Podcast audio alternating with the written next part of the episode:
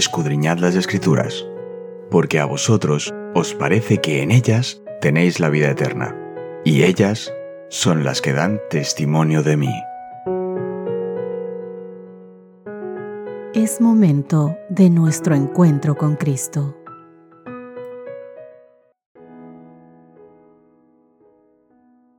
Muy buenos días, queridos amigos. Qué gusto saludarles en esta hermosa mañana de martes. Vamos avanzando en la semana y hoy el Señor nos permite juntarnos nuevamente a través de este audio y juntos estudiar el título El Evangelio Eterno, el mensaje de la misión. Un gusto para mí poder saludarte un día más y repasar junto contigo nuestro texto base. Mateo capítulo 28, verso 19 por tanto, vayan a todas las naciones, hagan discípulos, bautizándolos en el nombre del Padre, del Hijo y del Espíritu Santo. Mis queridos amigos, vamos juntos a abrir Apocalipsis capítulo 14 y vamos a leer los textos que se encuentran en los versículos 6 y 7. Veamos qué aspectos de la misión de Dios puedes identificar en el Evangelio eterno presentado por el primero de los mensajes de los tres ángeles. Presta atención al texto bíblico. Vi volar por en medio del cielo a otro ángel que tenía el Evangelio eterno para predicarlo a los moradores de la tierra, a toda nación, tribu, lengua y pueblo, diciendo a gran voz, Temed a Dios y dadle gloria, porque la hora de su juicio ha llegado, y adorad a aquel que hizo el cielo, la tierra, el mar y las fuentes de las aguas. Este, mis queridos amigos, es el único lugar de las Escrituras en el que se relacionan las palabras Evangelio y Eterno. El Evangelio es la buena nueva de la gracia ofrecida a todos por medio de nuestro Señor Jesucristo. Él vino a nuestro mundo para mostrarnos la gracia y la verdad. Fíjate lo que dice Juan capítulo 1 verso 14. Y aquel verbo fue hecho carne y habitó entre nosotros y vimos su gloria, gloria como del unigénito del Padre, lleno de gracia y de verdad. Llevó una vida sin pecado y murió en la cruz como sacrificio sustitutivo con el fin de cargar con la pena por nuestros pecados. Déjame darte unos textos para que puedas entender un poco mejor lo que te estoy diciendo en este momento. Isaías capítulo 53 versos 4 y 5 dicen, Ciertamente llevó Él nuestras enfermedades y sufrió nuestros dolores. Y nosotros le tuvimos por azotado, por herido de Dios y abatido. Mas Él herido fue por nuestras rebeliones, molido por nuestros pecados, y el castigo de nuestra paz fue sobre Él. Y por su llaga fuimos nosotros curados. Primera de Pedro capítulo 3 verso 18, hablándonos también del sacrificio y la misión de Cristo, nos dice, porque también Cristo padeció una sola vez por los pecados, el justo por los injustos, para llevarnos a Dios, siendo a la verdad muerto en la carne, pero vivificado en el Espíritu. Sabes, el Señor Jesucristo resucitó, regresó al cielo fue exaltado por el Padre y hoy intercede por nosotros en el santuario celestial. Apocalipsis capítulo 1 verso 18. Y el que vivo y estuve muerto, mas he aquí vivo por los siglos de los siglos. Amén.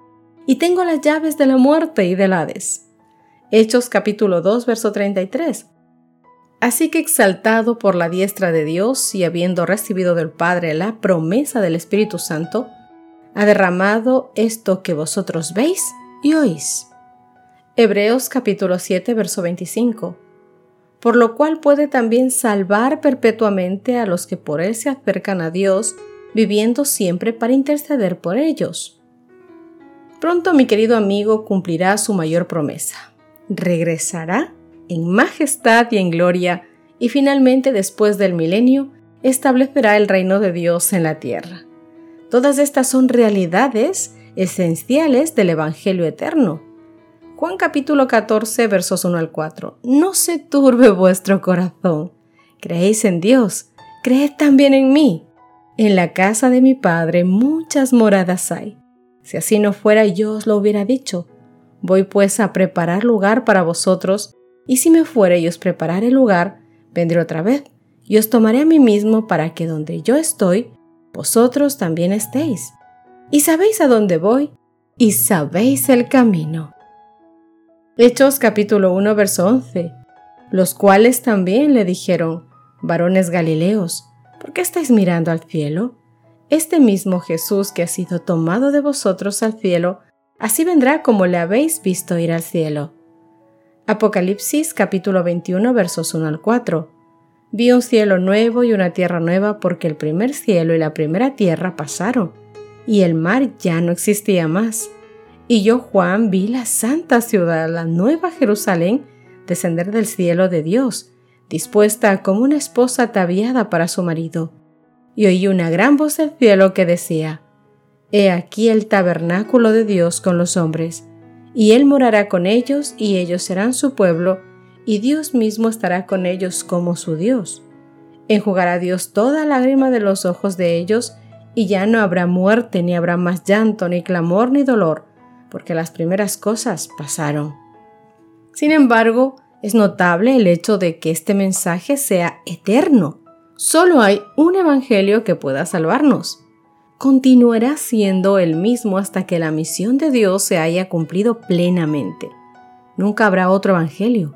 Las enseñanzas y las doctrinas engañosas van y vienen, como dice Efesios capítulo 4, verso 14, para que no seamos niños fluctuantes llevados por doquiera de todo viento de doctrina, por estratagema de hombres que para engañar emplean con astucia las artimañas del error. Pero hay que tomar en cuenta que el mensaje de salvación, el Evangelio eterno, es inmutable, y quienes crean en él y lo vivan en obediencia serán recompensados Deuteronomio capítulo 5, verso 33. Andad en todo el camino que Jehová vuestro Dios os ha mandado, para que viváis y os vaya bien, y tengáis largos días en la tierra que habéis de poseer. Romanos capítulo 2, verso 6. El cual pagará a cada uno conforme a sus obras. Esto nada más es para que te emociones y te ilusiones con el hecho de que el Señor sabe todo cuanto tú te esfuerzas, y son promesas de Dios, promesas que deben levantarte, animarte en los momentos más duros de tu cristianismo. Mi querido amigo, la comisión, la misma comisión dada a los primeros discípulos, también se nos ha dado a nosotros hoy. Y debemos continuar con la tarea de hacer discípulos de Cristo en todas partes. Pero, ¿qué tipo de discípulos? ¿Gente buena, honesta, totalmente entregada y cariñosa? Estos rasgos son esenciales, pero no son suficientes. Debemos hacer discípulos enfocados en todos los elementos bíblicos del discipulado, con un propósito final, estar preparados y preparar a otros para la segunda venida del Señor Jesucristo. Lucas capítulo 9, verso 23. Y decía a todos, si alguno quiere venir en pos de mí, niéguese a sí mismo, tome su cruz cada día y sígame. Lucas capítulo 13 versos 34 a 35. Un mandamiento nuevo os doy, que os améis unos a otros como yo os he amado, que también os améis unos a otros. En esto conocerán todos que sois mis discípulos, si tuvierais amor los unos por los otros. Segunda de Corintios capítulo 5 verso 17. De modo que si alguno está en Cristo, nueva criatura es. Las cosas viejas pasaron, he aquí todas son hechas nuevas. La proclamación del juicio de Apocalipsis capítulo 14 versos 6 y 7 es el anuncio de que la segunda aparición de Cristo está por acaecer. Y a esta proclamación se la denomina el Evangelio Eterno. Así se ve que la predicación de la segunda venida de Cristo, el anuncio de su cercanía, es una parte esencial del mensaje evangélico. Mi querido amigo, mi querida amiga que me escuchas en este día, ¿Qué relación hay entre el concepto de juicio y el del Evangelio eterno? En el mensaje del primer ángel. ¿Por qué crees que el Evangelio debe ser primordial en la idea del juicio? ¿Sabes? Es el Evangelio y solo el Evangelio lo que santificará el alma. Y esto hace posible al receptor esa vida. ¿Qué se mide con la vida de Dios? Este es el registro que Dios nos ha dado. Aún la vida eterna y esta vida está en su Hijo, el que es partícipe de la naturaleza divina, huirá de las corrupciones que hay en el mundo a causa de la concupiscencia. Su fe en Cristo como el dador de la vida le da vida. Estas cosas, dice, os he escrito a vosotros que creéis en el nombre del Hijo de Dios, para que sepáis que tenéis vida y vida eterna, y para que creáis en el nombre del Hijo de Dios. Esta vida de santificación y de gozo en creer está al alcance de toda alma que reclame las promesas de la palabra de Dios mediante la fe y que recurra a la fuerza divina para la obra de vencer. El que gana almas, dice Proverbios capítulo 11, verso 30, es sabio.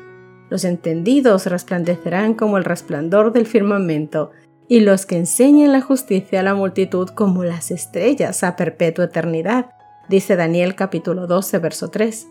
Lo que se hace mediante la cooperación de los hombres con Dios es una obra, mis queridos amigos, que nunca, nunca, nunca perecerá, sino que perdurará y lo hará a través de las edades eternas. El que hace de Dios su sabiduría, el que crece hasta alcanzar la plena estatura de un hombre en Cristo Jesús, se presentará ante los reyes, ante los llamados grandes hombres del mundo, y les manifestará las alabanzas de aquel que lo ha llamado de las tinieblas a su luz admirable.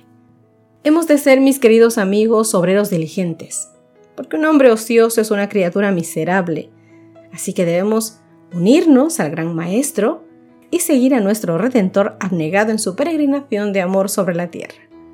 Porque el mismo Jesús que caminó con sus discípulos, que les enseñó en la tierra, que trabajó y sufrió en su naturaleza humana, está con nosotros en su poder divino está a nuestra derecha para ayudarnos en cualquier emergencia. Así que querido amigo, hoy exaltemos a Jesús y revelemos el fundamento bíblico de nuestra fe. Tomemos con fuerza el deseo de alabarlo, de glorificarlo y de trabajar para Él. Tenemos una linda misión que el Señor nos dio, que dio a todo su pueblo, a todo aquel que se llame su discípulo, que es llevar las buenas nuevas, el Evangelio eterno a todo el mundo Así que no pierdas la oportunidad de hablar a la gente de este Evangelio eterno. Y aunque no puedas hacerlo con tu voz porque quizás no tengas la valentía o no tengas la, la habilidad de relacionarte con personas, no te preocupes, muchas veces más habla tu comportamiento que tus palabras.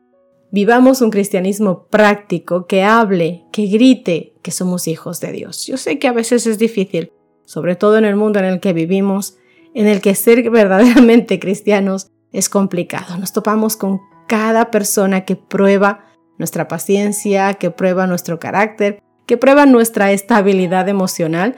Pero querido amigo, tenemos un Dios que es más grande que todas esas cosas y que nos ayudará a caminar en este mundo dando un buen testimonio. Permíteme terminar este estudio con una oración junto contigo.